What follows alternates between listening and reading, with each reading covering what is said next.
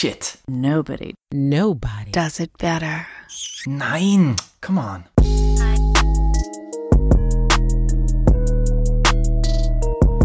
Willkommen bei Weiben mit Visi, dein neuer Lieblingspodcast. Shit.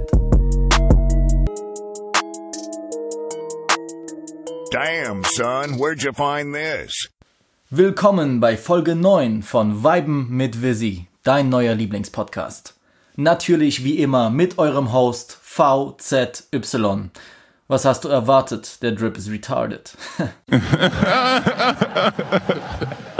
Der Boy is back sozusagen und das, obwohl ich euch fast angelogen habe von wegen Pause und Zeit zur Besinnung etc. Also das mit der Podcast-Pause war schon ernst gemeint und die wird leider schneller kommen, als man denkt, aber ich habe tatsächlich all meine Termine so gut wie möglich zur Seite geschoben, um noch eine kleine Folge VMV zusammenzukratzen. Es gibt heute keine coolen Gäste, keine Promis, keine Diskussionen. Einfach 100% ungefilterter Mr. V-Content. Einfach die volle Ladung Visi und damit meine ich nicht mein letztes Date in Polska. Der Homie Riri hat auf Twitter geschrieben, ein Freitag ohne Weiben mit Visi ist wie eine Party ohne Bitches. Und da mir bei solchen Vergleichen immer gleich warm ums Herz wird, da konnte ich euch jetzt nicht im Stich lassen. Außerdem gibt es ja ein Future-Album zu besprechen. Die Bully ist zurück und natürlich gibt es mal wieder eine Dosis Rap-Français-Expertise für all meine wissbegierigen Bohem- und French-Rap-Fans.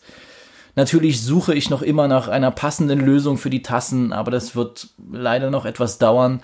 Aber folgt auf jeden Fall Weiben mit Visi auf Instagram oder Veni wie die Visi auf Twitter, denn man munkelt bereits auf den Screeds, dass es da in Bälde mal eine Verlosung geben wird. Nun ja, das schöne Wetter und die Bundesliga sind zurück nach gefühlt acht Jahren ohne Fußball. Und auch wenn die Spiele ohne Zuschauer eher wie eine Trainingseinheit wirken, so war ich doch mehr als happy, mal wieder ein paar Tore zu sehen. Ich bin nämlich letzten Samstag zu meinem musterdeutschen Bruder Max gegangen. Wir haben auf Sky die Bully-Konferenz geguckt, einen fast feinsten Trank vernichtet und danach noch den Grill angeschmissen. Einfach mal paar Bratwürste naschen und weiben. Ich habe echt gedacht, äh, mir wachsen Flügel und ich verwandle mich in den Bundesadler bei dieser illustren Ansammlung von deutschem Kulturgut. Brrr. Na gut, das klang jetzt eher wie eine Bundestaube, aber äh, ihr wisst, was ich meine. Fuck it. Ouais, ouais, ouais. KWA 270 Euro dans l'ascenseur du building. Toi-même, tu sais. Rendez-vous demain soir. Jedenfalls ist es immer gut, mal wieder auf den Boden der Tatsachen zurückgebracht zu werden, gerade weil ich mental sehr oft zwischen Chicago, Atlanta und dem Banlieue von Paris hin und her wechsel. Aber genau in die Pariser Vorstädte soll es heute mal wieder hingehen, und zwar nach Sevran 93270 im Nordosten von Paris. Ich möchte heute nämlich über niemand Geringeren als Caris sprechen. Der Songole Doso oder Tal Sadoum hat wie kaum ein anderer die französische Rap-Szene in den letzten zehn Jahren beeinflusst und zählt bis heute zu den erfolgreichsten, aber auch kontroversesten Künstlern Frankreichs. Ich selbst hätte mich lange Zeit als den größten deutschen Caris-Fan und Connoisseur bezeichnet, auch weil es zwischen 2013 und 2016 für mich weltweit keinen besseren Rapper gab.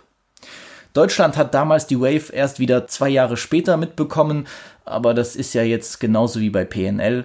Wenn mir Deutschrapper im Jahre 2020 ihre verwässerte Version von Dans la Légende anbieten wollen, dann glaube ich auch langsam an eine bundesweite Verschwörung.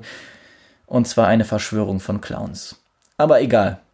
Warum hole ich jetzt nochmal Caris aus der Versenkung? Also, es wurde doch schon alles gesagt zu seinem Beef mit Buba. Er ist jetzt weder ein Newcomer, noch hat er eine neue Single gedroppt. Also, warum jetzt? Alors, meine Beziehung zu Caris und seiner Musik hat sich in den letzten, sagen wir, zwei Jahren doch etwas verändert und ich spielte schon letztes Jahr mit dem Gedanken auf Twitter einen Thread mit dem Titel Mein Problem mit Caris zu verfassen, als das sehr enttäuschende Album Or Noir 3 herauskam. Aber warum ellenlange Texte schreiben, die sowieso keiner lesen wird? Daher lieber das Ganze als abgeänderte Version in Form eines Podcasts. Und während sich Caris auf sein neues Album namens Chateau Noir, zu Deutsch Schwarzes Schloss, vorbereitet, so bietet es sich an, einen Rückblick auf seine bisherige Karriere zu werfen. Zu analysieren, warum Riska nicht mehr dieselbe Schlagkraft wie früher besitzt und wohin die musikalische Reise in Zukunft gehen wird. Der Auf- und Abstieg einer Legende. Quo vadis Caris? Aber lasst uns erstmal einige Jahre zurückspulen. Das erste Mal, als ich überhaupt den Namen Caris gelesen oder gehört hatte, war Ende 2011 auf Bubas Mixtape Autopsie 4. Die beiden hatten damals einen gemeinsamen Song namens Criminal League, ein typisch düsterer Banger, wie man ihn von Bedeso kennt. Doch ich habe mich nie wirklich mit Caris befasst oder auch sein Ende Mai erschienenes Mixtape Zero ging komplett an mir vorbei. Also Caris war mir zwar ein Begriff, aber ich wusste nicht, wie er aussieht. Ich hatte mich nie groß mit ihm befasst oder beschäftigt. Er war einfach da. Buba war für mich immer noch die große Person im französischen Rap. Doch im November 2012 droppte Buba seinen Meilenstein Futur und auf einer der Hauptsingles namens Kalash rappte ein vollbärtiger Glatzkopf aus der Elfenbeinküste alles in den Grund und Boden. Kalash war damals nicht nur für mich, auch für den französischen Rap ein Moment für die Ewigkeit. Caris ist bis heute eigentlich der einzige Rapper, sagen wir neben Ali, aber das ist auch schon über 20 Jahre her, der einzige Rapper, der Buba auf seinem eigenen Track geraucht hat. Dieser Part of Kalash von Caris ist absolut legendär. Er hat alles vereint. Seine absolute Aggression, diese aggressive Attitude, sein gestörter Flow, ganz, ganz böse Punchlines, diese gewaltige, alles zerberstende Stimme, aber immer noch dieser Street Humor. Ja, also, äh, wenn er dann sagt, wenn ich dir deinen Kopf in zwei teile, welches Auge wird sich dann als erstes schließen? Das hat er so in dieser übelsten Rage trotzdem mit so einem Augenzwinkern gerappt. Ein unfassbarer Einstand. Also, danach war French Rap nicht mehr äh, wie zuvor. Es war die Geburtsstunde einer französischen Trap-Legende und der Augenblick, an dem Caris endgültig von der breiten französischen Masse wahrgenommen wurde. Der zweite große Aha-Moment, der absolute Durchbruch und musikalische Meilenstein erfolgte aber erst im Januar 2013. Caris droppt die Single So und der Rest ist Geschichte. Das Video war ein Ereignis, an das man sich Jahre später erinnert. So eine Art Schlüsselmoment, äh, auch für mich in meinem Leben als Rap-Hörer. Also äh, es gibt Leute, die können sich immer an bestimmte Dinge erinnern. Ich kann mich genau an den Tag erinnern, als Deutschland Weltmeister wurde. Oder ich kann mich genau erinnern, was ich tat, als äh, in New York die zwei Türme fielen. Ähm, auch wenn das jetzt ein hartes Beispiel ist. Ich kann mich genau an den Tag, perfekt an den Tag erinnern, als äh, so gedroppt ist. Es war wirklich äh, dieser Impact, der hat mich einfach emotional überfahren. Ich war geflasht. Es ist einfach der perfekte Trap-Banger aus Frankreich. Diese Slow-Mo-Aufnahme von Caris mit der Kalash, äh, der auf dem Autofenster sitzt und dann durch die Hood fährt. Diese Visuals, Schwarz-Weiß-Visuals von Chris Macari, dem äh, Hauptvideomann von Buba. Diese unfassbare Atmosphäre und der göttliche Beat. Ich finde, so ein Moment kommt vielleicht drei, vier Mal im Leben von einem Rap-Hörer vor. Also, dass man wirklich was sieht und man ist komplett überfahren. Ich weiß, es gibt viele Künstler, die ihr zu Tode feiert, aber dass mich wirklich sowas komplett flasht, dass ich gar nicht mehr weiter kann, so, äh, dass ich nicht mehr weiß, woher, wieso, warum. Ich weiß nicht, das ist mir im Leben vielleicht drei, vier Mal passiert. Es gibt Songs, die feiere ich von Anfang an, aber was so damals mit mir gemacht hat, unglaublich. Also ich habe bestimmt das Video 20 Mal am Stück geguckt. Ich bin, ich bin geisteskrank geworden bei dem Song. 2013 war auch ein sehr wichtiges Jahr für mich persönlich und dann kam nach all den Murder-Singles, also so Banks, äh, äh, 63, äh, AMG, kam am 21. Oktober, ich weiß noch das Datum, kam am 21. Oktober Or Noir heraus, sein Album. Ich war gehypt wie, sagen wir, seit The Massacre von 50 nicht mehr und das Album hat all meine Erwartungen um das Hundertfache übertroffen. Äh, Freunde, ich könnte einen ganzen Podcast nur zu Or Noir machen, denn das Album äh, ist de facto perfekt, sofern das überhaupt möglich ist. Or Noir ist für mich der Blueprint, äh, wie ein modernes Trap-Album zu klingen hat, beziehungsweise was ich mir von einem Typen, der äh, auf harten Streetbanger und Atmosphärefilmen unterwegs ist, erwarte. Das Album ist eingeschlagen wie eine Bombe und auch wenn der Vergleich unfair ist, Or Noir war für French Rap damals so etwas äh, wie ein eigenes Get Rich or Tryin'. Wobei man auch sagen muss, dass sich Or Noir nicht mal so gut verkauft hat in den ersten Wochen. Das Album besteht aber genau wie Get Rich or Tryin' nur aus Hits und Bangern. Diese Energie und der Hunger, die sind für mich bis heute unerreicht. Meine absoluten Faves äh, der Faves, ja. Das ganze Album ist genial. Meine absoluten Faves der Faves sind So, Siroc, MBM. MBM, was für ein Song. Uff. Banks, Bouchon de Liège, äh, der erste Part von Caris ist legendär, wie er da einsteigt und seine harten Punchlines und wie sich der Beat langsam aufbaut. Das ist bis heute, kannst du jeden Franzosen fragen, die werden das Gleiche sagen. Dann haben wir einen der besten Trap-Banger aller Zeiten, egal aus welchem Land, aller Zeiten, Dès le Départ. Unfassbar. Äh, ich kann allen Leuten empfehlen, es gibt äh, Konzertmitschnitt von 2013. Müsst ihr mal eingeben. Caris und dann Palacio äh, mit äh, C-I-O am Ende. Palacio erstens geisteskrank, wie die Masse abgeht. Da sieht man mal, welchen Impact Caris hatte. Ich, das ist eins meiner Lieblingsvideos auf YouTube, auf der gesamten Plattform. Also ich gucke mir das äh, jeden Monat mindestens einmal an und da sieht man auch, welche Kraft Rap haben kann, welche Macht Rap haben kann auf eine Masse. Also guckt euch das Video an, Caris Palacio Auftritt und als er anfängt, Delo Depart zu rappen, wie die Masse dann mitgeht, das ist wirklich, was habe ich in meinem Leben noch nie gesehen. Also es gibt Leute, die rasten zwar aus auf Konzerten und alles, aber das ist in so einem, das ist ein Club-Gig. Caris fängt dort an, so zu nicken auf seine ganz verrückte Art. Ich meine, der Typ ist riesig breit und die, die Arme sind fetter als äh, meine beiden Oberschenkel zusammen. Äh, der fängt dort an, so zu weiben und die ganze Masse springt auf einmal mit. Die wissen, was jetzt kommt. Absolute Gänsehaut. Also Delo Depart, einer der krassesten Tracks aller Zeiten. Dann noch haben wir Bébé, Plurien, Or Noir und Or Noir war ja so eine richtige, fast schon Ballade, wo er äh, über sein Leben rappt und über seine Kindheit und seine Mama, die sich nicht mehr Sorgen machen soll und das Video ist wirklich ein Meisterstück von, von Chris Macari. Come on, also das, das ganze Album einfach. Wie ich so schon sagte, seine Stärken sind aber nicht nur die harten Banger, sondern diese Trap-Balladen, wo Caris seine harte Art äh, mit so melancholischen Melodien vermischt das ist ein Ohrwurm, es ist ein Banger und es ist ein emotionaler Track in einem. Also sowas kriegen nur ganz wenige Leute hin. Caris und Or Noir, natürlich als, als Weiterführung von Futur in dem Sinne, ebneten den Weg. Nein, naja, falsch. Die, die bauten die Grundbasis für all den harten, knallenden französischen Trap, der danach kam und Hunderte haben davon profitiert. Egal ob Gradure, egal ob Niska, egal ob Nino oder Gruppen wie PSO Turk und Tres Block, die beide sogar Placements auf Caris Projekten bekommen haben.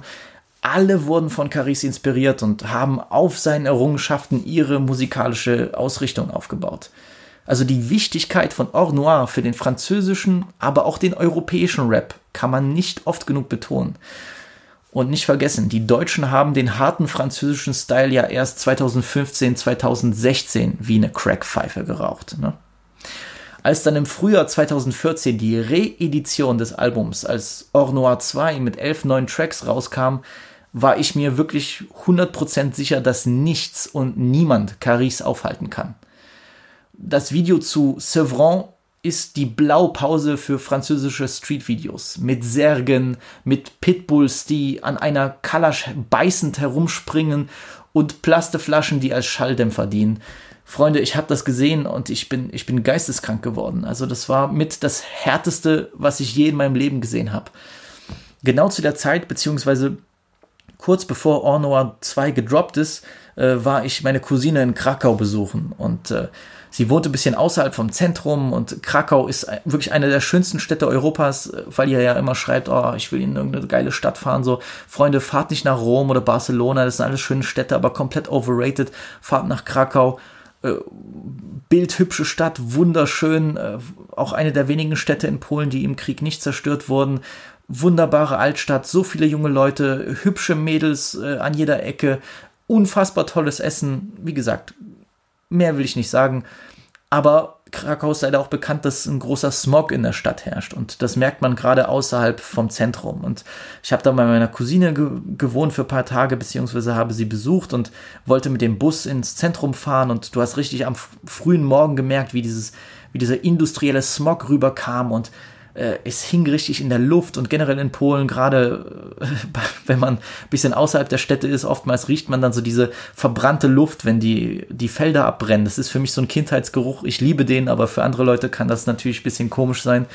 Äh, all das hat sich vermischt und dann habe ich die ganze Zeit äh, diese Snippets gehört von Ornoir 2, weil damals auf äh, Amazon Music hast du vor Release schon komplette 30 Sekunden Snippets von dem Album. Das hat niemand gewusst.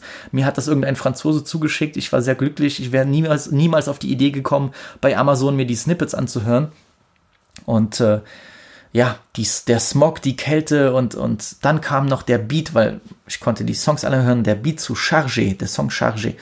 Freunde, ich bin ausgerastet, wirklich diese Atmosphäre in dem Moment und Chargé ist einer von Caris besten Tracks, ein unfassbarer Banger, diese Energie, diese äh, Atmosphäre, diese Geigen und dann dieser harte, knallende Beat von Therapy. Also ich habe das gehört und das war wirklich ein 30 Sekunden Snippet. Ich habe wirklich gestanden mit meinem Handy und habe immer wieder auf Replay gedrückt. Ich habe diesen Beat gehört und ich habe die Stimme von Caris gehört. Ich habe in dem Moment gedacht, ich könnte mich mit jedem fetzen. Also egal wer jetzt kommt, ich werde dich killen, Bruder. Fertig aus. Also unfassbare Energie, absoluter Gänsehaut-Moment für mich auch damals, sowas merke ich mir bis heute. Und Caris hat einfach alles richtig gemacht. So gut wie jeder Track hat meinen Geschmack genau getroffen. Alles. Das, sowas hatte ich wirklich, gut, Buba, abgesehen von Buba, sowas hatte ich nicht mehr seit 50 Cent. Echt nicht. Ja. Gab eine Phase, wo ich einige Deutschrapper zu Tode gefeiert habe, aber ähm, selbst da war diese Dichte von jeder Song ist ein Treffer, war nicht so hoch wie bei Caris. Aber, und jetzt ein großes Aber, all diesen Erfolg hätte Caris niemals alleine erreicht. Der Architekt, oder besser gesagt die Architekten hinter dem Erfolg, waren das Produzentenduo namens Therapy Music, bestehend aus Maddie 2093 und Chichi 2031. Später kam, kam auch noch Loxon dazu, der jetzt zusammen mit Chichi die Producergruppe MOC Mor Uchishi bildet. Maddie war dabei immer der führende Kopf von Therapy Music, der der mehr in Caris sah als nur einen im Rap früh gescheiterten Flüchtling aus der Elfenbeinküste. Es war Therapy, der Caris Buba vorstellen sollte und Therapy war auch kein Unbekannter. Er hatte schon 2007 die ersten größeren Placements auf Alben von Buba oder Seth Yu der Durchbruch aber, der Durchbruch aber mit dem eigenen Soundbild kam erst mit Autopsychiatre von Buba. Äh, und ein Jahr später dann als endgültiges Einleiten einer neuen Ära mit Future, auf dem die zwei 14 Tracks produziert haben. Therapy und Caris war die perfekte Symbiose.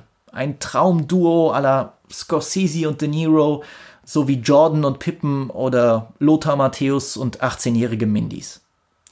Therapy hatte einen ganz eigenen Sound. Harte Trap-Banger gemischt mit einer Prise französischer Mel Melodiosität und sphärischen Synthes, die einen glauben lassen, man wäre in einem Star Wars-Film. Ja, so kommen viele der Star Wars-Referenzen bei Buba durch die Zusammenarbeit mit Therapy, sei es der Track Metro Yoda oder auch die X-Wing Prop beim Konzert in der Ü-Arena 2018 für alle Rap-Nerds. Nicht zuletzt das mittlerweile legendäre Producer-Tag Back to the Future, kurz BTTF, wurde zum Batman-Signal von Caris und Therapy.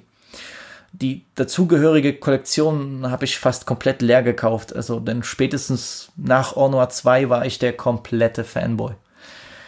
Eigentlich war es eine Art Gütesiegel. Wenn man BTTF am Anfang vom Beat hörte, dann wusste man, dass es ein Banger wird. Dann kommt Anfang 2014 die Trennung von Buba und der Beef. Caris rappt in einem mittlerweile legendären Freestyle bei Skyrock und sagt kurz vor Schluss, der König hat sein eigenes Ende zustande gebracht. Eine klare Spitze an Buba. Dieser schießt im Laufe der Jahre immer wieder zurück, der Beef eskaliert, aber dazu später mehr. Der Grund für den Beef ist bis heute noch etwas unklar. Die Version, die Caris selbst im Interview mit dem französischen Portal Click präsentierte, ist, dass Buba von ihm verlangt hat, andere Rapper zu dissen und zu bedrohen, mit denen er selbst Streit hatte. Bekenne dich zu mir, geh auf Roff und Lafouine los. Solche Sachen, die man nachvollziehen kann, beziehungsweise die plausibel klingen, wenn man Buba kennt. Caris lehnt ab und es beginnt eine jahrelange Fehde. Frühjahr 2015. Caris droppt sein heiß erwartetes zweites Album namens Le Bruit de mon âme, der Klang oder das Geräusch meiner Seele. Und auch wenn es nicht so formvollendend, nicht so stringent wie Or Noir ist, so ist sein Zweitwerk immer noch ein ganz, ganz übler Kracher. Der Mix klingt cleaner und Caris an manchen Stellen noch wütender als zuvor, sein Flow schärfer und vielseitiger als sonst. Sevrac, Four, El Chapo, Sauvage und Mentalité Kaira sind unerreichte Banger und schallen bei mir bis heute wöchentlich durch die AirPods. Quatre Zetre ist ein typischer Representer-Track mit unglaublich unheimlicher Therapy-Atmosphäre.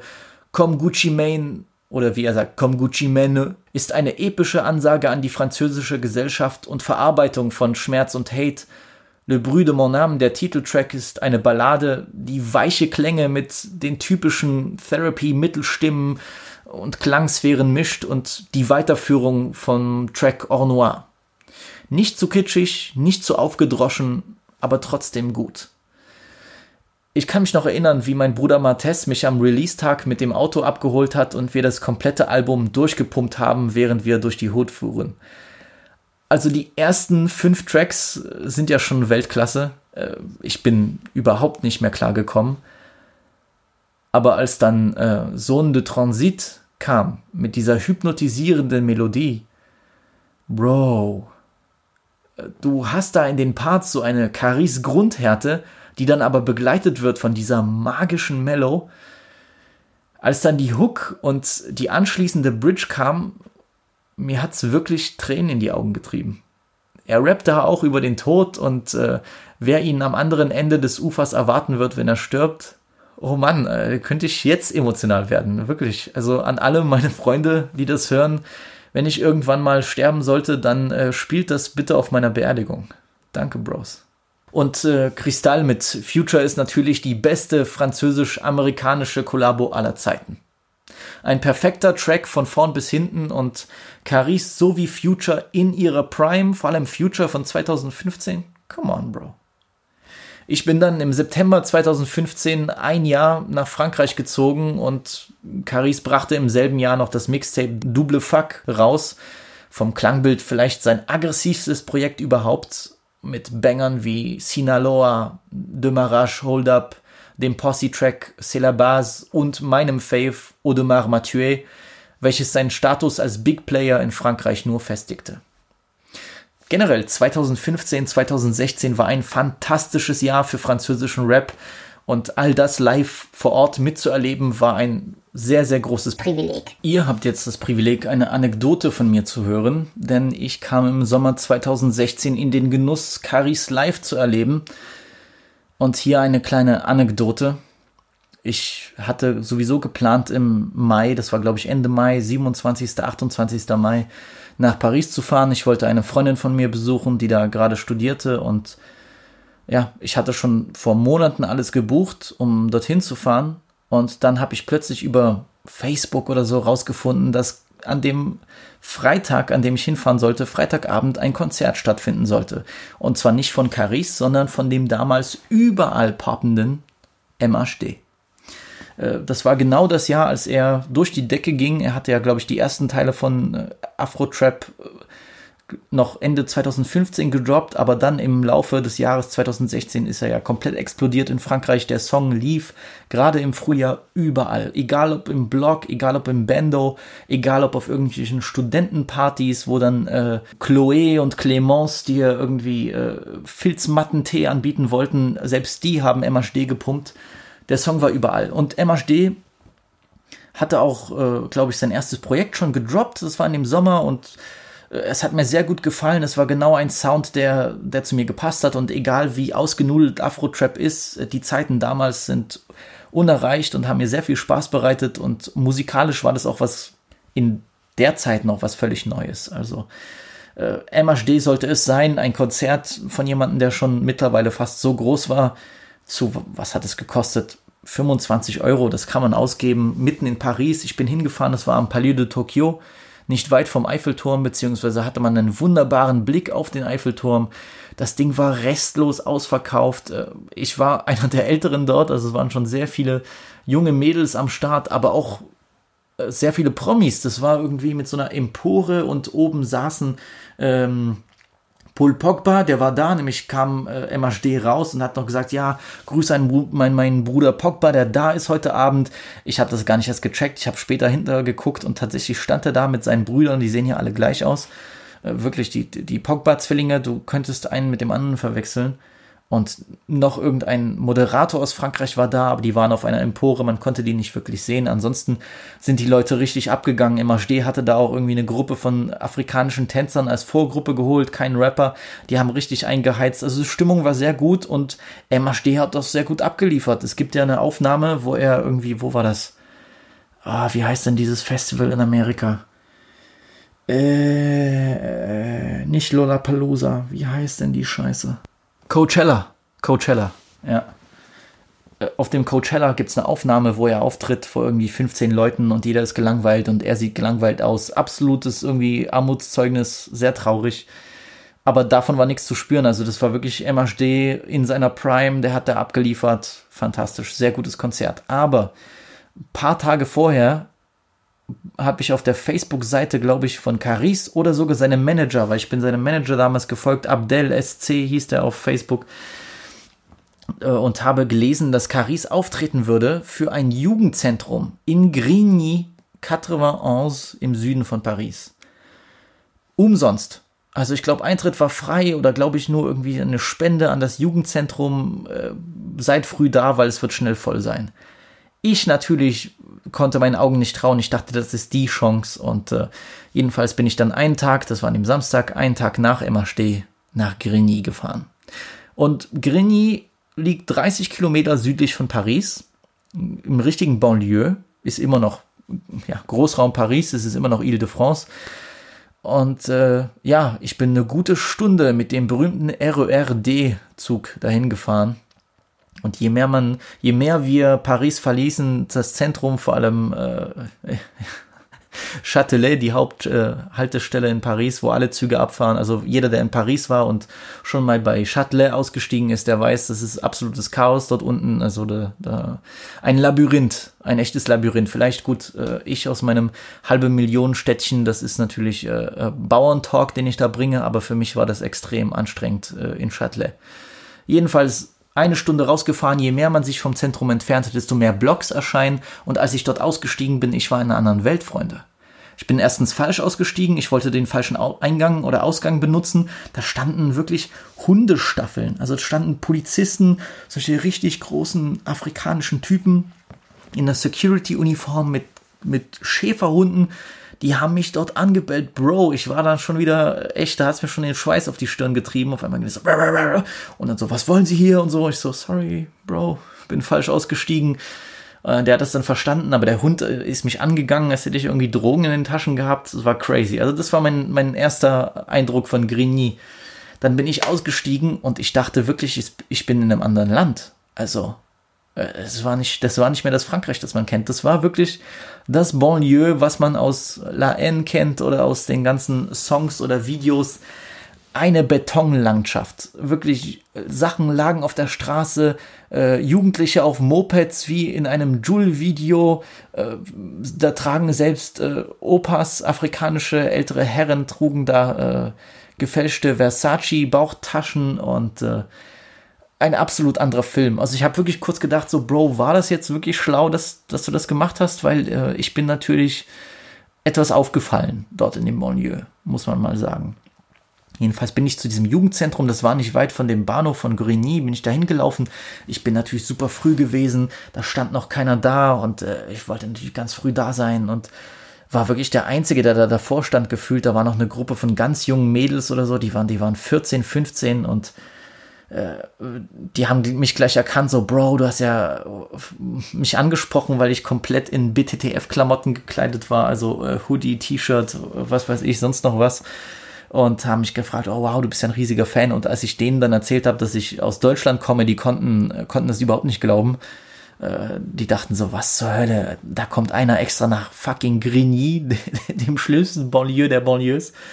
Und äh, ja, dann anhand ihrer Erklärung habe ich auch gemerkt, okay, selbst für die Franzosen ist das hart, wo wir gerade sind. Und an diesem Jugendzentrum bin ich vorbeigelaufen, da war auch ein Fenster offen. Ich habe durch das Fenster geguckt und da saßen äh, saß eine Gruppe von Jungs, da saß einmal Bekoli, einer der engsten Freunde von Caris damals, und ein Albino. Und ich natürlich hab's irgendwie verpennt. Ich hätte irgendwas sagen können, einfach weil ich auch alleine war. Ich hätte doch was, wenigstens, hallo, ich komme aus Deutschland und ich hätte sagen können, ich bin extra aus Deutschland gekommen oder so. Der Albino war Kalasch kriminell, ohne Maske. Und das ist mir natürlich fünf Minuten später eingefallen, aber ich weiß nicht, Freunde, ich war wirklich aufgeregt wie ein Schüler vor dem ersten Mal, vor der ersten Klasse, vom ersten Schultag. Ich wollte nichts falsch machen, ich wollte kein, keine Leute irgendwie nerven. Ich bin dann wirklich ganz still, hab da gestanden wie so ein Fanboy. Verrückt. Ich hätte was sagen sollen. Vielleicht hätte ich dann äh, wenigstens ein Foto mit äh, Kalasch kriminell ohne Maske kriegen können, wie auch immer, mit ihm ein bisschen reden können. Äh, Kalasch äh, Krimi, komm in den Podcast, den ich in vier Jahren machen werde. Egal. Ja, dann hat sich das langsam gefüllt hinter mir, eine Schlange ist entstanden und so sind wir dann reingekommen und Freunde, was soll ich sagen, das beste Konzert meines Lebens. Die Energie, die da herrschte, weil es war wirklich, Jugendzentrum war relativ groß, aber das war bis zum letzten Rand gefüllt. Also es waren wirklich fast 500 Leute und Freunde, da gab es keine Klima drinne. Die, vor allem die Decke war super niedrig, keine Klimatisation. Ich bin dort gestorben. Es war schon draußen heiß und da drinnen war es noch wärmer und das Konzert hatte noch nicht mal begonnen. Dann haben sie dort die Scheinwerfer angemacht. Wow. Vorgruppe waren irgendwelche Dudes aus Marseille, zwei Typen, etwas älter, die waren super nice, also richtige Banger im Gepäck, aber keiner ist dort abgegangen. Es war wirklich, das hat mir so leid getan. Also, die haben sich wirklich um Kopf und Kragen gerappt und ich bin wirklich dort so, yo, nice, geht, geht ab, aber keiner von den anderen. Die wollten nur Caris hören und der Rest war egal.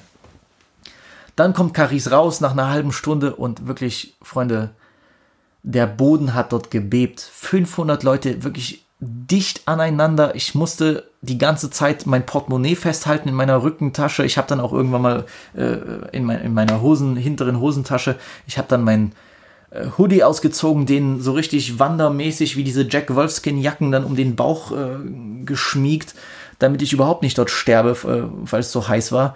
Und Caris ist einfach nur abgegangen. Der hat seine ganzen Hits gespielt, egal ob so, egal ob Banks, egal ob Chargé.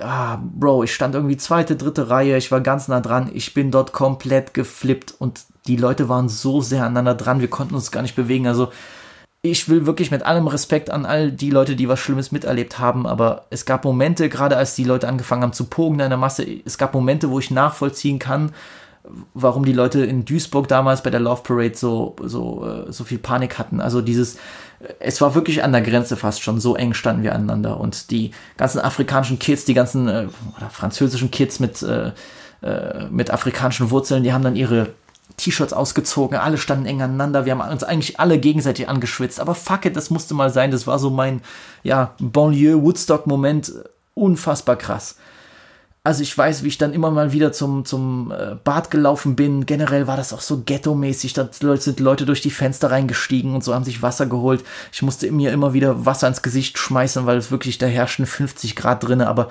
die Stimmung war so krass. Caris ist so abgegangen. Der hat wirklich anderthalb Stunden dort durchgespielt. Ich kann mich nur erinnern, als ich dann fertig war mit dem Konzert, ich konnte kaum noch laufen. Also mein, mein Rücken war, war alle, ich musste alles festhalten. Meine Beine, Beine hielten nicht mehr. Ich war komplett cassé, wie der Franzose sagt. Ich war gebrochen, ich war am Arsch. Unfassbare Energie, unfassbares Konzert. Das Beste, was ich je erlebt habe von, von der ganzen Atmosphäre her, auch wenn es wirklich kein angenehmes Konzert in dem Sinne war. Es war so richtig Gas geben, Street Atmosphäre bis zum Get-No ultimativ, alle voll geschwitzt, allen ist es scheißegal, alle springen die ganze Zeit. Ich bin froh, dass, dass ich mein Portemonnaie nicht verloren habe in der Masse und äh, Caris hat auch immer wieder Wasserflaschen rausgeschmissen, weil er selbst gemerkt hat, wie, wie krank das war und ich wünschte, ich hätte mehr Aufnahmen gemacht mit dem Handy, aber ich konnte einfach nicht. Wir sind die ganze Zeit nur gesprungen, Leute sind in mich reingerammt. Wenn da mein Handy runterfliegt, dann war's das. Also werde ich nie wiedersehen. Und natürlich kam dazu noch der Fakt, ich war einfach bei 500 Leuten der einzige weiße Typ im Publikum. Komplett der einzige weiße Typ. So, es gab natürlich paar Röbö, es gab paar, paar Araber, es gab äh, paar ja, äh, Nordafrikaner, aber ich war wirklich der einzige weiße Typ dort und alle korrekt zu mir, alle haben es gefeiert. Ich war ja natürlich in voller BTTF-Montur und bin dort abgegangen. Es kamen auch Leute zu mir und haben gesagt so, yo, Bruder, ich feiere das, dass du hier so abgehst und so, dass du richtiger Caris-Fan bist. So, also nur, nur King-mäßig unterwegs. Äh, dann war das Konzert vorbei. Ich war wirklich am Ende mit meinen Kräften draußen ging noch die Hölle ab, dann wurden auch die Leute, die eh schon dort waren im Jugendzentrum, von ihren ganzen Gangmitgliedern abgeholt. Äh, da waren wirklich Hunderte auf Mopeds unterwegs. Dann kamen die Bullen, dann haben sich die Jugendlichen mit den Bullen dort irgendwie eine Jagd geliefert. Das stand später auch in der Zeitung, äh, habe ich gelesen, äh, in der Lokalzeitung von Grigny, dass dann äh, die, die Jugendlichen auf die Bullen losgegangen sind. Also wirklich die, der komplette Kosmos, der komplette Banlieue-Kosmos in Frankreich unfassbarer Moment. Caris saß dann, du konntest das durchs Fenster sehen in, im Backstage-Bereich und ich habe dann wirklich 45 Minuten an diesem Fenster gewartet, um mit Caris zu reden, weil äh, mein Traum, ein Foto mit ihm zu kriegen, so, so ja, kindisch das fast schon klingt, äh, ist nicht in Erfüllung gegangen, aber irgendwann mal hat sein Kollege das Fenster aufgemacht und hat mich gefragt, Bro, was willst du? Und ich habe ihm meinen deutschen Ausweis gezeigt, habe gesagt, yo, ich bin Deutscher und riesen Caris-Fan, bin extra hier nach Grigny gekommen, nur um Caris zu sehen. Und der so, get the fuck out of here, wen willst du verarschen? Und dann habe ich gesagt, nein, Bro, im Ernst, das ist keine Lüge, habe ihm meinen Ausweis hingereicht, er hat sich das angeguckt und der so, wow, hey, Caris, komm her, komm her, das ist ja crazy. Und dann hat er ihm das gezeigt und Caris ist zu mir gekommen, wir haben uns die Hände gegeben, er hat sich bedankt, dass ich extra gekommen bin und wir haben uns fünf Minuten unterhalten. Das war auch, ja, einer dieser Momente, wo man dann wirklich sein Idol trifft und, und glücklich ist. Und äh, ja, der hat gemeint, äh, ja, warum warst du nicht in, in, in Berlin beim Konzert 2015? Da habe ich ihm gesagt, ja, da war ich schon in Frankreich. Und hat gesagt, ja, ich habe das ungefähr so gemacht wie heute und freut mich, dass du Fan bist und welcher Song gefällt dir am besten. Und ja, super netter kleiner Austausch.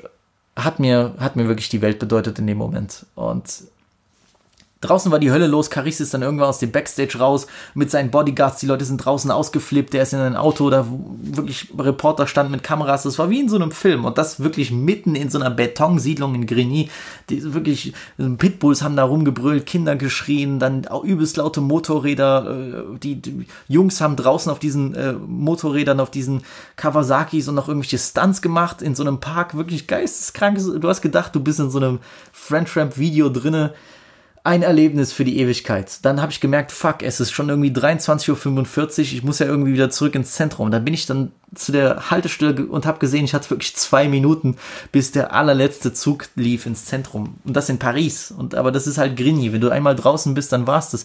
Freunde, ich hätte mir wirklich, ich hätte mir fast eingeschissen, wenn ich hätte dort übernachten müssen. Äh, weil, weil das war der letzte Zug. Danach, wie wäre ich nach Hause gekommen? Äh, wie wäre ich zu meiner Freundin gekommen?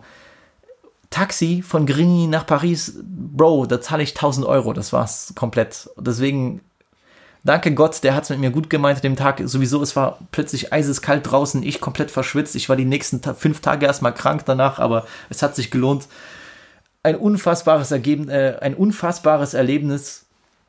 Eine Sache, die ich mein Leben lang nie vergessen werde. Dann in dem ROR äh, waren auch wieder eine Gruppe von äh, paar, paar, paar senegalesischen Dudes, die da Party gemacht haben und äh, äh, ja, da saßen auch paar sehr adrette Damen und äh, die Jungs haben die ganze Zeit gefragt, ja, gib mir deinen Snap-Namen und so und damn, Bro, und dein, dein Ass ist ja riesig und so, dein, dein Ass, was hat der eine gesagt? Dein, dein Arsch ist größer als äh, mein Teller beim Iftar. Solche Sachen. Ich habe mich natürlich bepisst vor Lachen. Das war unfassbar cool. Das war wirklich die Kirsche auf der Torte an dem Abend ein unfassbares Erlebnis, das beste Konzert, das ich je erlebt habe, äh, als Chargé losging. Ich habe mir die Seele rausgebrüllt. Es war wirklich, ja, was soll ich sagen? Jetzt äh, steht man ein bisschen anders zu der ganzen Sache, auch wenn ich Caris immer noch äh, sehr, sehr gern habe. Komplett Fanboy-mäßig unterwegs. Fuck it. Einfach durch und durch Fanboy.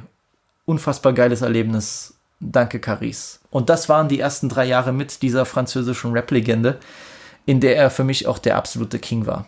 Nun habe ich auch beim Konzert schon gesehen, er trug nicht mehr BTTF, sondern er trug Jeune Riche Paris, seine neue Marke. Und da ja, wurde mir irgendwie klar, dass wahrscheinlich die Zusammenarbeit mit Therapie zu Ende ist.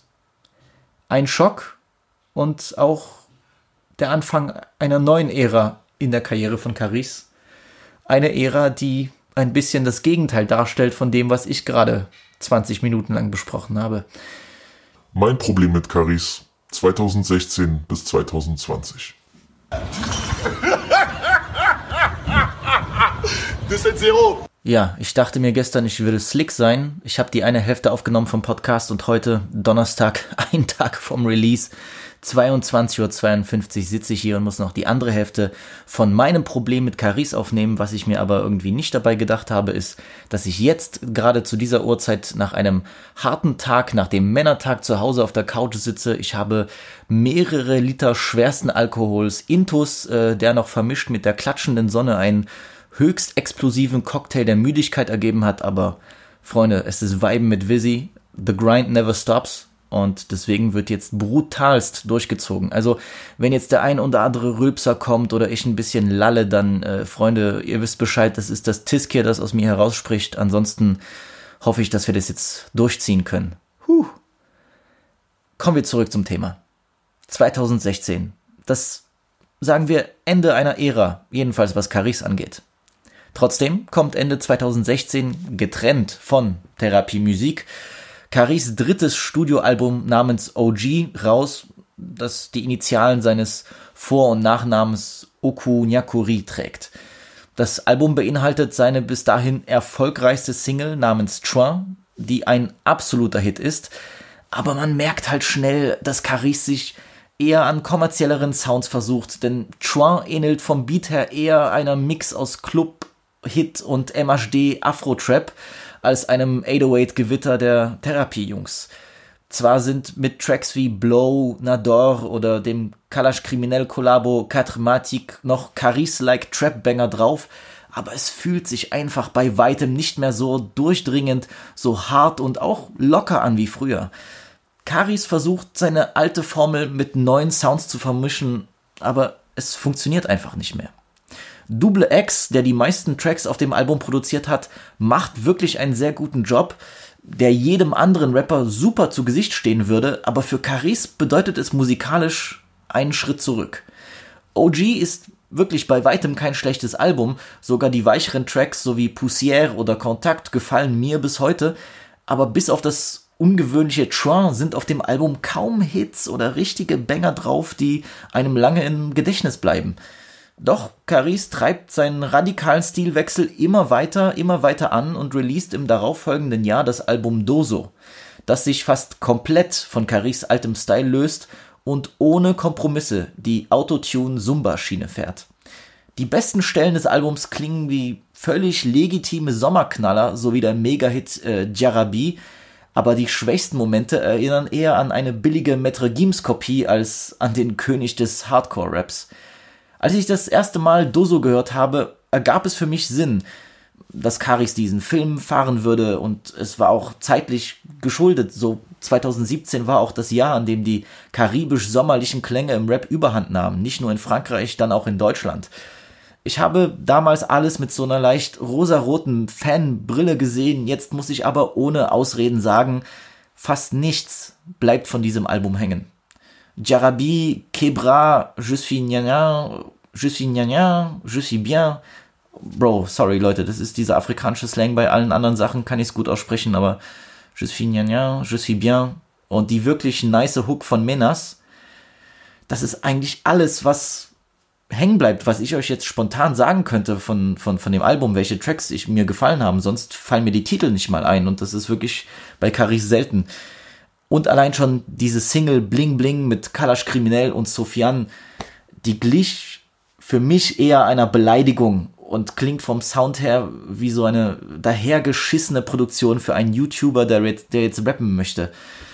Es tut weh, wirklich. Hört euch den Beat an und sagt mir nicht, dass es sich nicht anhört wie so eine weitere Kollabo zwischen Casey Rebel und Dagi B. Tut mir leid, aber ich dachte, mit zwei Leuten, gerade Sofian und Kalash Krimi, musst du doch eigentlich mit einem geisteskranken Banger um die Ecke kommen und da kommt dieser äh, McDonalds Werbesong.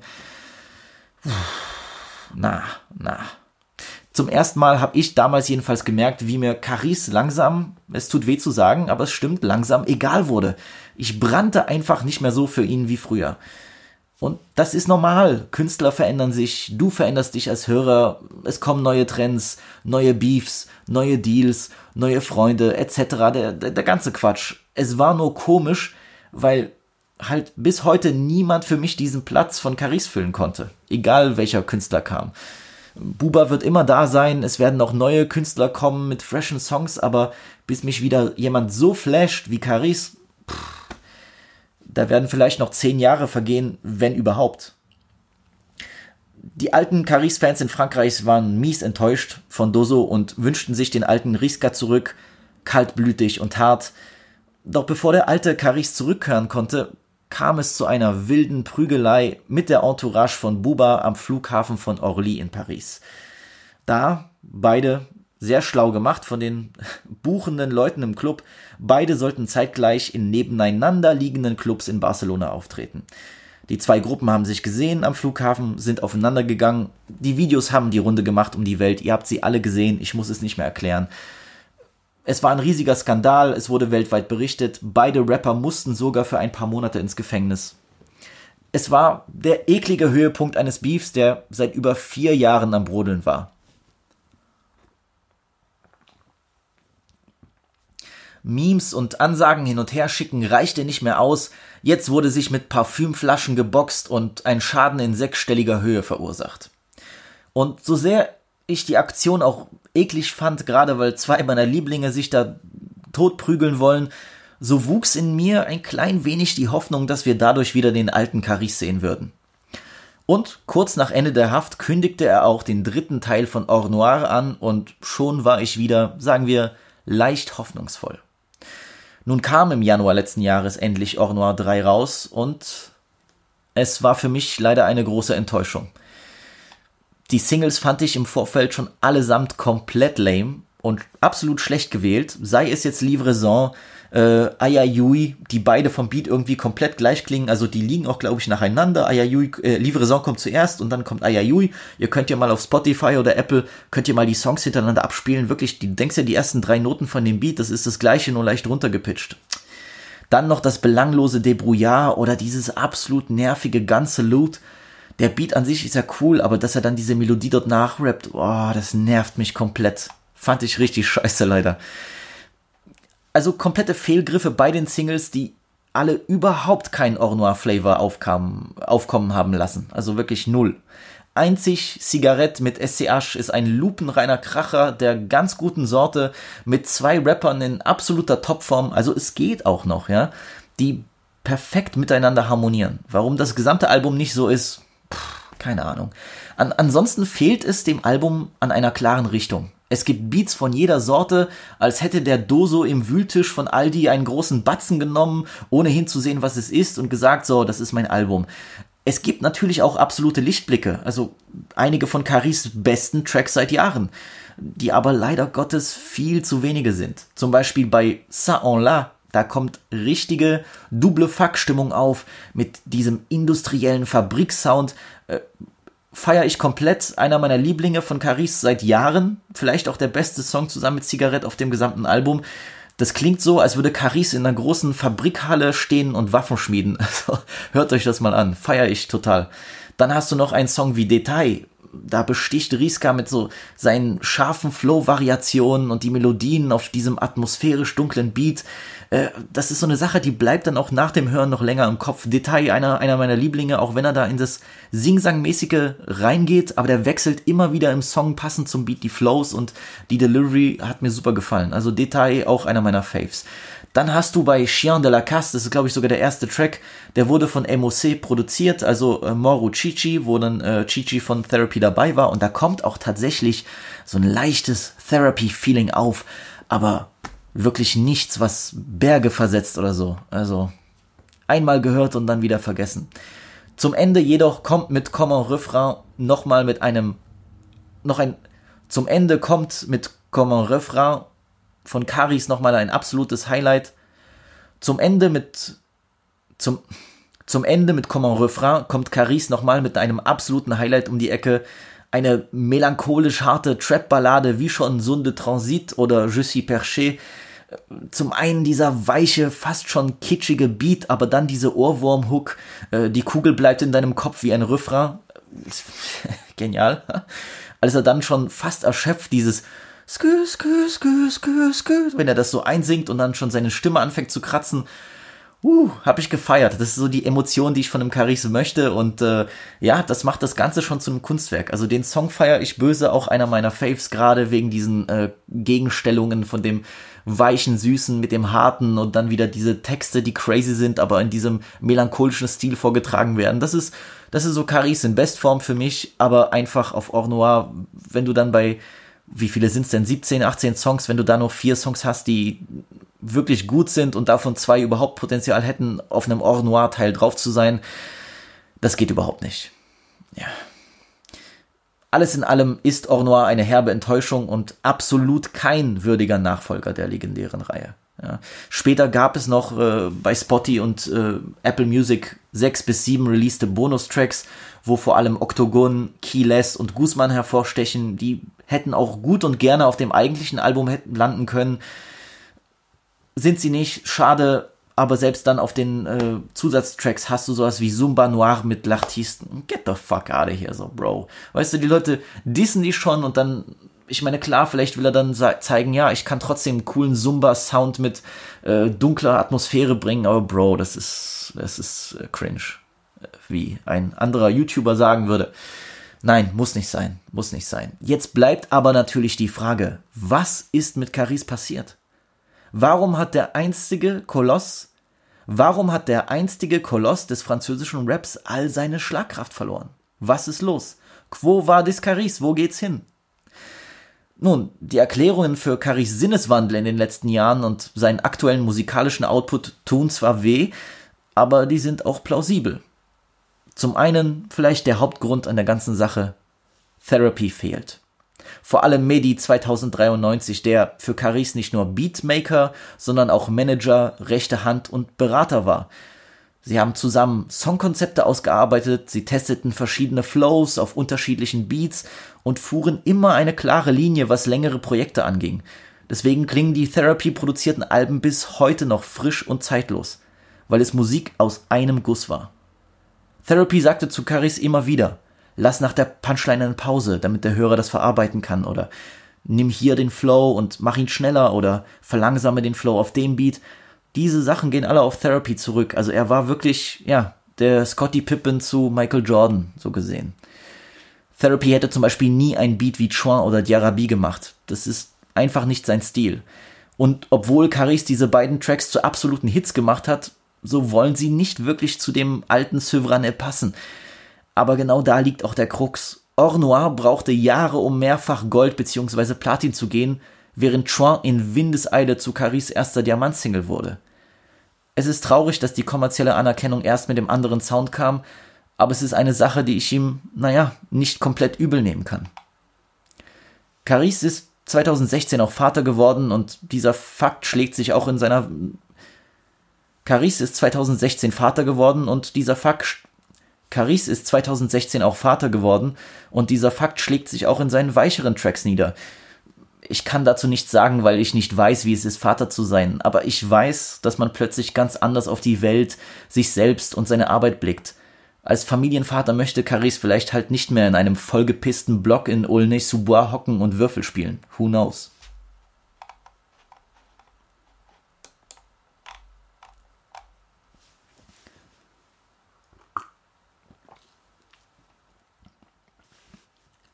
Das letzte Album Or Noir 3 das letzte Album Or Noir 3 zu nennen, war trotzdem ein billiger Marketing-Trick. Denn nichts darauf klingt so wie die Banger von früher. Doch er steckt auch irgendwo in einer Zwickmühle. The Gift and the Curse sozusagen. Wenn es nicht Hardcore ist, werden die alten Fans abgeturnt. Wenn er nur ausrastet, werden die neu gewonnenen Hörer, die Chouin und Yarabi lieben, auch nichts damit anzufangen wissen.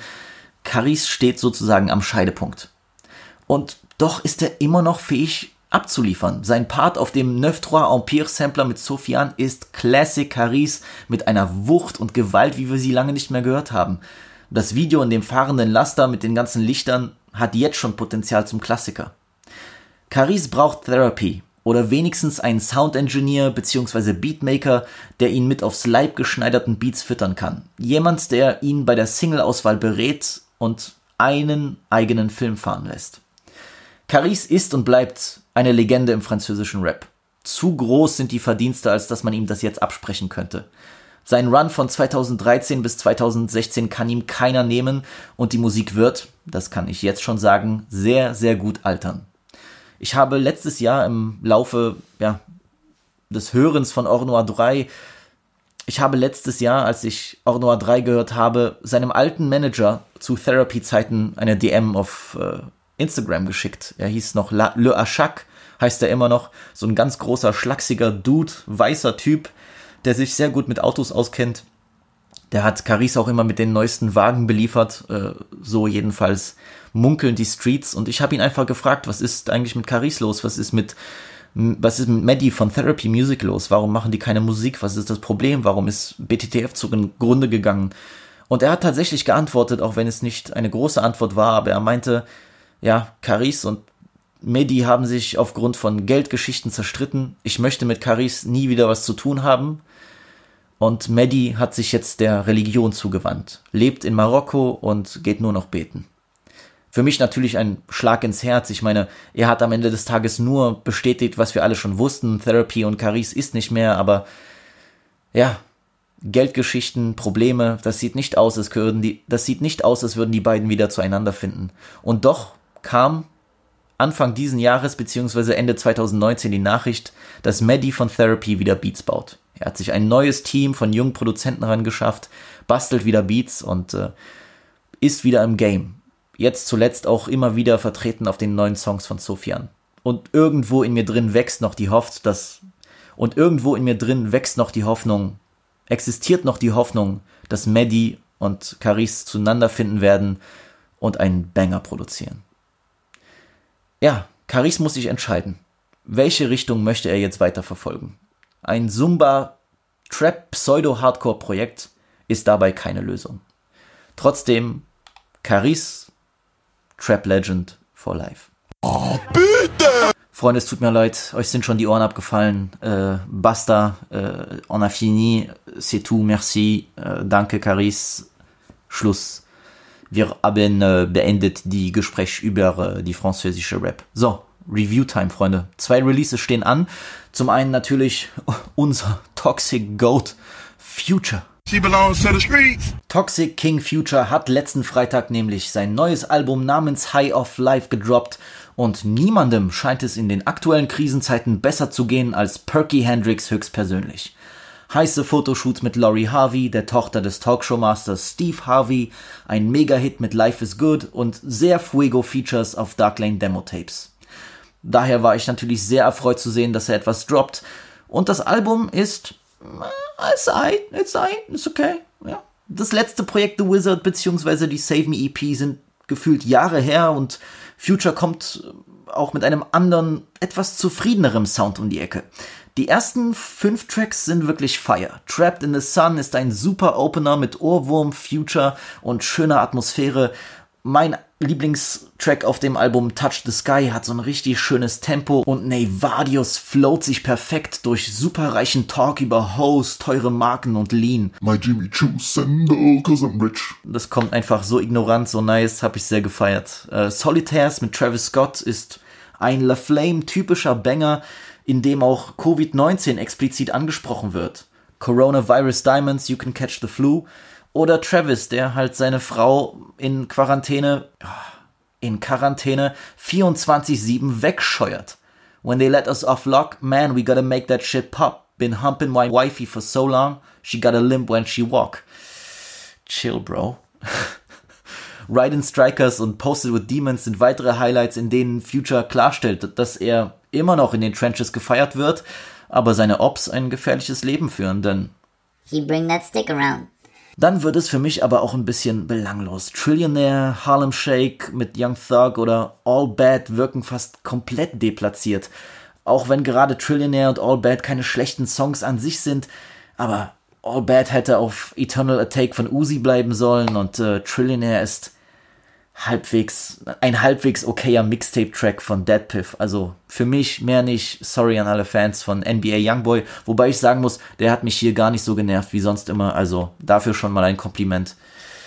Das ist auch irgendwie das Problem, was ich habe. Das Album ist mit 21 Titeln viel zu lang. Mit 12 hätten wir hier ein sehr gutes Projekt, aber gut, äh, let's get that Spotify money. Der Gute will natürlich die Streaming-Zahlen abgreifen. Ist natürlich leichter, wenn man dann mehr Songs hat kann ich verstehen, aber come on. Auch Songs, also weder Last Name oder Tycoon oder 100 Shooters mit Meek und Doughboy, kann ich nichts damit anfangen. Gerade diese Spielzeugflöte auf 100 Shooters, god damn, no.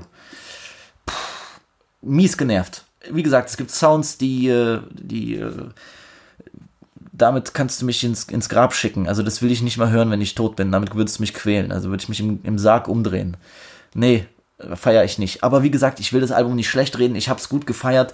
Gerade, wie gesagt, diese ersten, sagen wir, sechs, sieben Songs, die haben so einen richtig schönen Flow. Das passt sehr gut. Und äh, ob ich jetzt das ganze Album neu schneiden würde, wie Aria das irgendwie vorgeschlagen hat, das äh, weiß nicht, ob ich mir das rausnehmen würde, da so einzugreifen. Wobei, äh, wir haben das vor zehn Jahren auch gemacht mit Ami-Mixtapes, wo wir dann irgendwie Songs rausgenommen haben, damit es bisschen besser klingt, der Flow besser drin ist. Aber ja, ob ich das jetzt als Journalist machen würde, ist eine andere Sache. Wie gesagt, ich will das Album nicht schlecht reden. Es ist, es ist mehr als nur okay. Da gibt schon sehr gute Banger drauf. Ich freue mich generell, dass Future was gedroppt hat und vielleicht wird es mir auch so ergehen wie bei The Wizard, wo ich dachte erst, hm, ist okay. Und jetzt ein Jahr später denke ich mir, mega nices Projekt. Also Future hat oft so Alben, die irgendwie erst nach einer bestimmten Zeit so richtig bei mir funktionieren, aber das ist ja auch nice. Das heißt, ich kann wiederkommen, vielleicht in ein paar Monaten oder in ein paar Wochen. Ich werde es jetzt natürlich pumpen, aber vielleicht komme ich in ein paar Monaten wieder, höre es mir neu an und denke mir, okay, krass, das gefällt mir doch besser als geglaubt.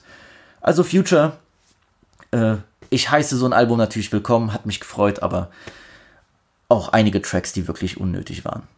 So, kommen wir zum anderen Rapper der Stunde, der neue Stern am Himmel Chicagos, muss man sagen. Denn Polo G hat sein Debütalbum The Goat rausgebracht und die Kritiken sind bis jetzt durchweg positiv. Auch ich muss sagen, dass es mir sehr gut gefallen hat.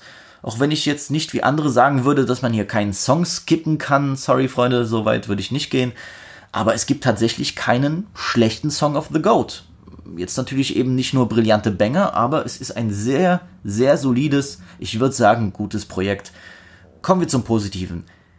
Ähnlich wie sein Kollege Lil Durk rappt auch Polo G mit so einem richtigen Sing-Song-Style über Morde in der Hood, Herzensbrüche und den tiefen Schmerz, den man erlebt, wenn man in Chicago aufwächst. Wobei er aus dem Norden von Chicago kommt, glaube ich. Polo G schüttet vieles einfach aus und trotzdem wirken die Lines niemals irgendwie so äh, querbeet hergenommen, sondern sorgfältig ausgewählt. Das gefällt mir sehr gut bei ihm.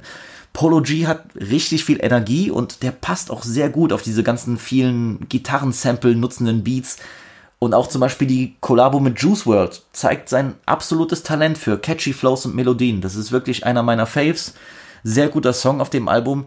Aber der Banger des Projekts bleibt natürlich Go Stupid mit Stunner 4 Vegas und NLE Chopper. Huh, die passen perfekt zueinander, der knallt hier ganz mies rein. Dieser Beat, Freunde, der hat mich behindert gemacht. Also der Song kam, oder das Video kam vor drei Monaten schon raus, aber es ist wirklich immer noch so ein Kracher, knallt super geil rein, kann ich jedem empfehlen, bei einer Party das Ding reinschmeißen, das wird funktionieren. Einer der besten US-Rap-Tracks dieses Jahr, ohne Frage. Also, Go Stupid, äh, äh, Goes Stupid, auf jeden Fall. Auf 33 rappt er über verstorbene Freunde und auf 21 über seine Erfahrungen mit Drogen und Mental Health Problemen. Und dann kommt zum Ende noch mit Wishing for a Hero so eine richtig frische, rasante Neuversion von Tupac's Changes, die wirklich überraschend gut funktioniert. Also, was mich überrascht hat, wie stilsicher er irgendwie äh, die Songs auswählt, wie stilsicher er dieses Album zusammengeschustert hat, es ist kein Wunderwerk, aber es ist gerade für so einen Newcomer aus, aus den USA, aus Amerika, ist es wirklich bewundernswert. Hat mir sehr gut gefallen. Ich wusste halt nicht, was mich auf The Goat erwarten würde, aber ich wurde positiv überrascht. Er könnte sicher hier und da noch paar interessantere Beats picken, aber gerade die Drums knallen selbst auf diesen seichteren Songs gut rein, so dass man halt nicht schnell das Interesse verliert. Sein Mixtape von letztem Jahr, Dire Legend, hatte mit Pop Out den größeren Hit und mit Diane Breed auch einen super atmosphärischen Gänsehautbanger mehr drauf als das Album hier. Aber der Junge weiß, was er tut und kann noch viel reißen, wenn er so weitermacht. Daher Polo G, vielleicht wirklich bald ein Goat. Wir werden sehen. Das war's mit den Reviews für heute. Ich habe keine großen Filme geguckt, Leute. Ich bin am Ende meiner Kräfte, gerade was Podcast machen angeht. Äh, das ist halt wieder ein bisschen äh, wie die Schaf- und Wolf-Geschichte. Ich werde euch sagen, ich, ich mache eine Pause, ich kann nicht und komme trotzdem mit einem Podcast um die Ecke. Wer soll mir glauben? Fuck it, Freunde. Ich habe gedacht, ich kann die Leute hier nicht hängen lassen, ich muss heute Gas geben. Daher jetzt zum Ende des Podcasts, damit ich euch ins Wochenende entlassen kann, damit ihr auch diese Feiertage genießt. Zum Ende des Podcasts meine kleine Kurzreview, mein kleiner Ausblick oder Rückblick auf The Last Dance, denn die letzten beiden Folgen, Folgen 9 und 10, sind am Montag rausgekommen. Die zeigen, wie Jordan wirklich sein zweites Three-Peat holt. Gerade in den zwei Finals 97, 98. Beides mal gegen die sehr, sehr guten Utah Jazz. Und ja, das Ende kennen wir bereits. Unfassbar gute Doku gewesen. Es wird mir fehlen. Ich meine, seien wir ehrlich, für alle Sportfans, NBA-Fans, das hat uns jetzt die gesamte Quarantänezeit über oder fast die gesamte Quarantänezeit über begleitet. Es wird mir fehlen auf jeden Fall. Und ich könnte mir nochmal zehn Stunden davon angucken. Weil man am Ende sich sagt, so Mann, da gibt es so viele interessante Momente, so viele interessante Personen, die alle hätten noch reden können. Es ist nicht immer möglich. Klar, Jordan stand im Vordergrund, was ich verstehe, aber jemand wie Tony Kukoc, der leider nur in dieser Dream Team Episode wirklich dran kam, der ein fantastischer Spieler war. Ich hätte viel, gerne viel mehr von ihm gesehen.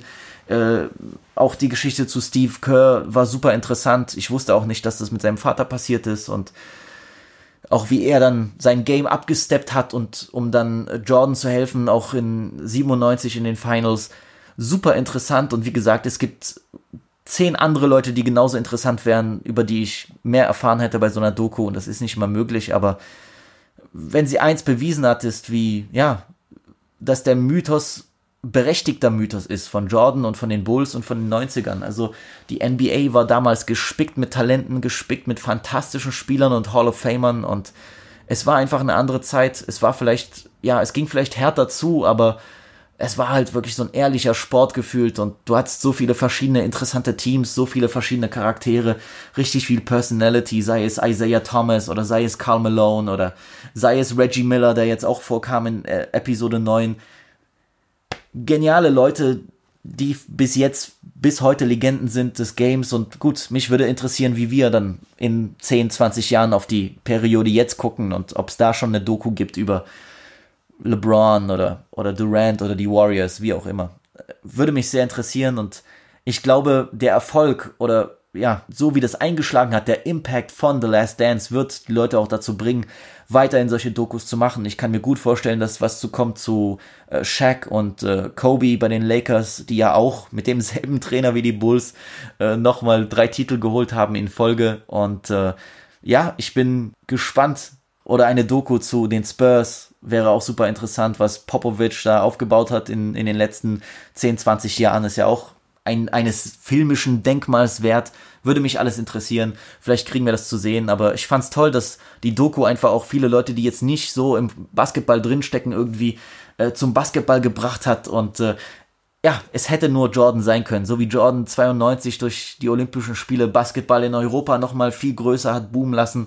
So ist es jetzt wieder Jordan und seine Doku, die auch nicht basketballaffine Menschen dazu bringt, das zu gucken. Wie gesagt, mein Vater hat angefangen mitzugucken, der konnte sich vage erinnern an die Jordan-Zeit, war aber nie ein großer Basketball-Fan. Der war die letzten vier Folgen so gebannt, so gespannt, der war richtig drinne, der konnte auch gar nicht fassen, was für eine Motivation Jordan hatte und was ich mitnehme danach ist, Bro, step your game up, sage ich zu mir selbst. Wenn du siehst, mit welchem Ehrgeiz Jordan an die Spiele rangegangen ist, das ist so inspirierend, das bringt so viel Power in einem äh, raus. Man möchte rausgehen, man möchte es der Welt beweisen. Wie gesagt, ich habe The Last Dance geguckt und habe mir gesagt, Bro, du ziehst diese Woche diesen verkackten Podcast durch. Egal, egal was passiert, egal ob du dann besoffen bis drei Uhr früh sitzt und schneidest, du ziehst das durch. Und alle anderen Podcasts werden sehen, du droppst 55 Punkte mit diesem neuen Podcast und boom! Hier sind wir.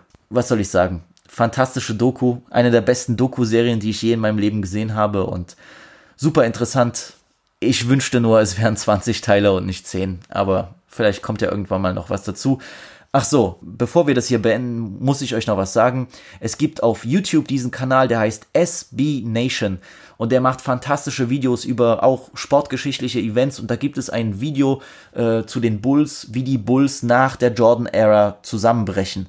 Super interessant, ich kann es allen empfehlen, das zu gucken. Es ist der perfekte ja, der perfekte Nachtrag zu der Doku. Also geht auf SB Nation, da kommt dieses Video uh, How the Bulls Fell Apart After Jordan oder irgendwie so heißt das. Ihr werdet es finden. Es ist eins der meistgeklickten Videos auf der Seite. Super interessant und dieses Format oder ich glaube, die hängen auch mit ESPN irgendwie zusammen. Dieses Format produziert generell fantastische Videos zur NBA und zur NFL-Geschichte. Also jeder, der sich für amerikanische Sportsachen interessiert, der sollte da auf jeden Fall reinschauen. Tolle Videos, alle so zwischen 10 und 20 Minuten kann man sich easy geben zum Frühstück oder wenn man äh, mit dem Keulen fertig ist. Also kann ich nur empfehlen auf jeden Fall. Ansonsten, Freunde, meine Stimme ist schon wieder rau. Ich bin komplett abgefuckt und tot. Also ich werde mich jetzt äh, pennen legen. An dem Wochenende stehen eh noch paar Festivitäten an, in kleiner Runde natürlich. Und äh, ich muss jetzt erstmal meinen Rausch ausschlafen. Ihr hört es an meiner Stimme. Ich bin äh, am Arsch, weil äh, Heuschnupfen wieder meinen Kopf äh, komplett zereimert hat, äh, Kafferlash-mäßig. Ich bin raus. Ansonsten vergesst nicht zu folgen. Geht auf Instagram.com at oder slash Viben mit Visi oder auf Twitter at VeniVidiVisi. Folgt mir, folgt der Seite, lasst euch überraschen, neuer Content kommt, neue lustige Bilder kommen, neue Memes kommen, neue Ankündigungen kommen. Wollt ihr Teil von der Wave sein? Wollt ihr mit mir viben? Dann folgt ihr den Seiten. Ansonsten empfiehlt es weiter euren Moms, euren Dads. Bleibt mir brav. Wir sehen uns. Ich hab euch alle lieb. Visi out.